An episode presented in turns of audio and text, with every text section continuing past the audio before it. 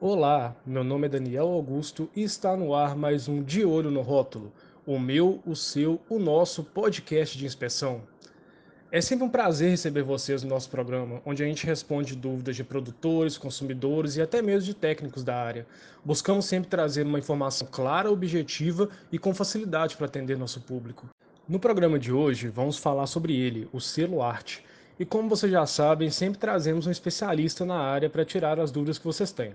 O selo arte é um certificado que assegura que o produto de origem animal foi feito de forma artesanal, com toda a receita e seu processo de fabricação, com todas aquelas características tradicionais, regionais ou culturais.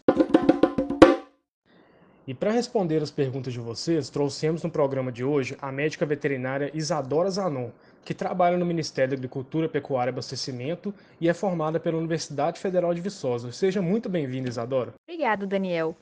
É sempre um prazer participar do programa e ajudar a sanar as dúvidas da população. O prazer é todo nosso. Então vamos a algumas perguntas enviadas por nossos ouvintes. A primeira pergunta é da Raíssa Sales, que é estudante de medicina veterinária e mandou para a gente. Quem é o responsável pela concessão do selo arte? Então, o selo arte é responsabilidade dos órgãos de agricultura e pecuária dos estados e do Distrito Federal.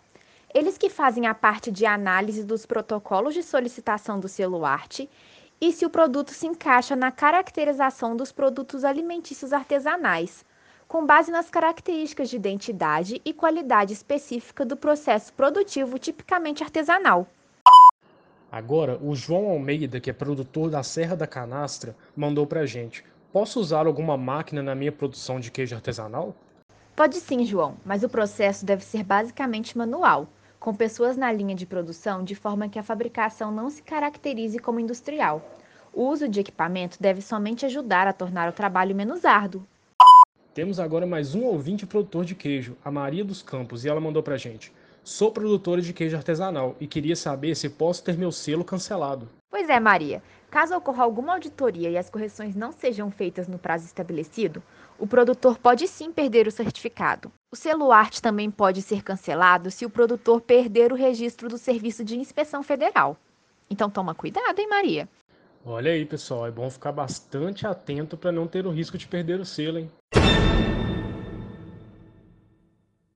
O Joaquim Gonçalves mandou uma pergunta bastante interessante que eu acho que pode sanar a dúvida de muita gente que está nos ouvindo. Preciso ter o selo de inspeção para solicitar o selo arte? Precisa sim. Qualquer nível de inspeção pode ser aceito para a concessão do selo arte. Ou seja, inspecionada pelo serviço municipal, estadual ou federal, sempre verificando se os requisitos de boas práticas de fabricação foram observados pelo menos pelo SIM. Além disso, deve-se ficar atento, pois em alguns municípios, o serviço de inspeção municipal pode ser considerado válido como serviço oficial de inspeção para fins de concessão de celuarte. Em outros, pode ser que não. Bom, vamos agora para a última pergunta dentre as mais votadas. A Donizete Maranhão pergunta para a gente: quais são os benefícios do selo arte? Como agregaria nas minhas vendas? O selo vai permitir que produtos como queijos, embutidos, pescados e mel possam ser vendidos livremente em qualquer parte do território nacional, com a diminuição da burocracia para registro e comercialização, inspeção e fiscalização de natureza prioritariamente orientadora. Os clientes consumidores do produto vão ter garantia de qualidade com segurança de uma produção realmente artesanal que respeita as boas práticas de agropecuária e sanitárias. Bom, pessoal, estamos finalizando o programa de hoje. Agradeço imensamente a presença da médica veterinária Isadora.